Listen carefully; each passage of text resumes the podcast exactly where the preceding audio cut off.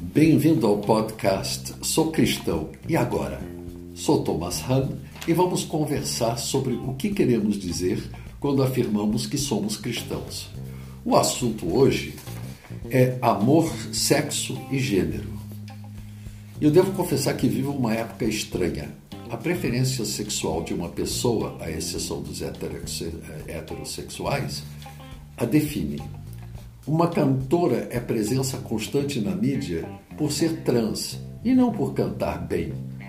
Um jovem candidato à presidência dos Estados Unidos, uma pessoa mais brilhante, de uma ótima formação intelectual, prefeito de uma cidade de um tamanho razoável, faz questão de afirmar-se como cristão e gay. É raro o dia em que alguma pessoa mais midiática deixe de fazer um pronunciamento positivo sobre a diversidade, ou seja, que cada um tem o direito de fazer o que quer na área de sexo, desde que não fira ninguém. A questão é: Deus tem opinião formada sobre o assunto? Porque aí está o problema. Se ele tem, não seremos nós que vamos poder mudá-la. Vamos então ao que podemos aprender da Bíblia sobre esse assunto.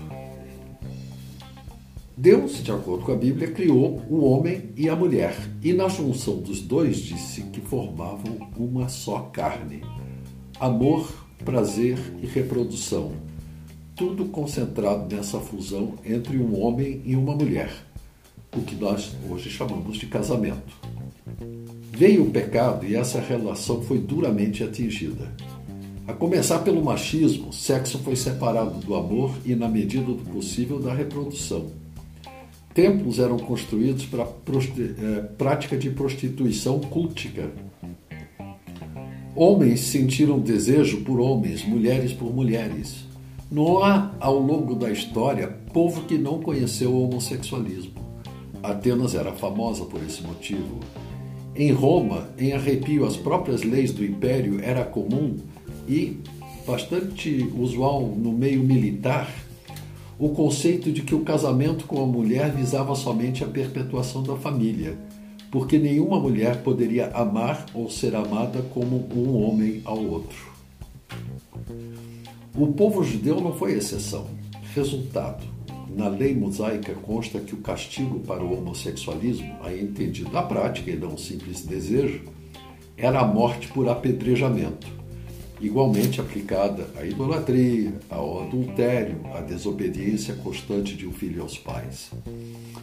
Era taxado de abominação, uma afronta ao Deus que criou homem e mulher, macho e fêmea, e ordenou que se casassem e se transformassem em um só corpo. O Novo Testamento não muda nada. Paulo, em sua carta à igreja em Roma, diz que a prática homossexual é característica dos ímpios, dos que não creem em Deus e que não herdarão o reino dos céus. Questão fechada.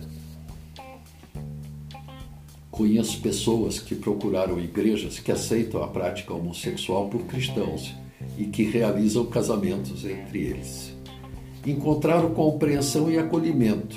No entanto, segundo essas pessoas, o que não encontraram foi base bíblica para desqualificar a homossexualidade como sendo pecado. Como conhecedores da Bíblia, querendo uma relação profunda com Deus, não aceitaram argumentos humanos para suas vidas afetivas. Jesus ensina que a única resposta que cabe à situação de uma homossexualidade, de, é, vamos dizer assim, latente, é o celibato. Lembro agora de um conhecido que adotou o celibato por amor a Deus, abandonando a prática homossexual. Não foi fácil, mas o apoio da sua igreja o levou a uma nova vida. Jesus não ensinou a cura gay, nem disse que o homossexual deve se casar em união heterossexual para fugir do problema. O que ele afirmou é que muitos homens, por amor a Deus, tornam-se celibatos. Por fim, sexo, no contexto do casamento entre homem e uma mulher, é um dom de Deus.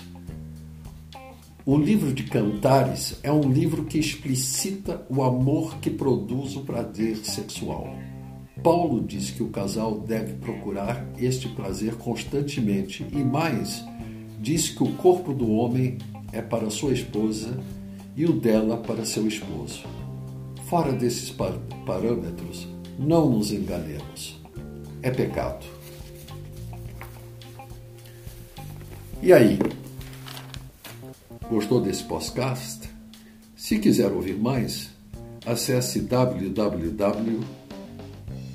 www.ibgranjaviana.com.br. Um abraço.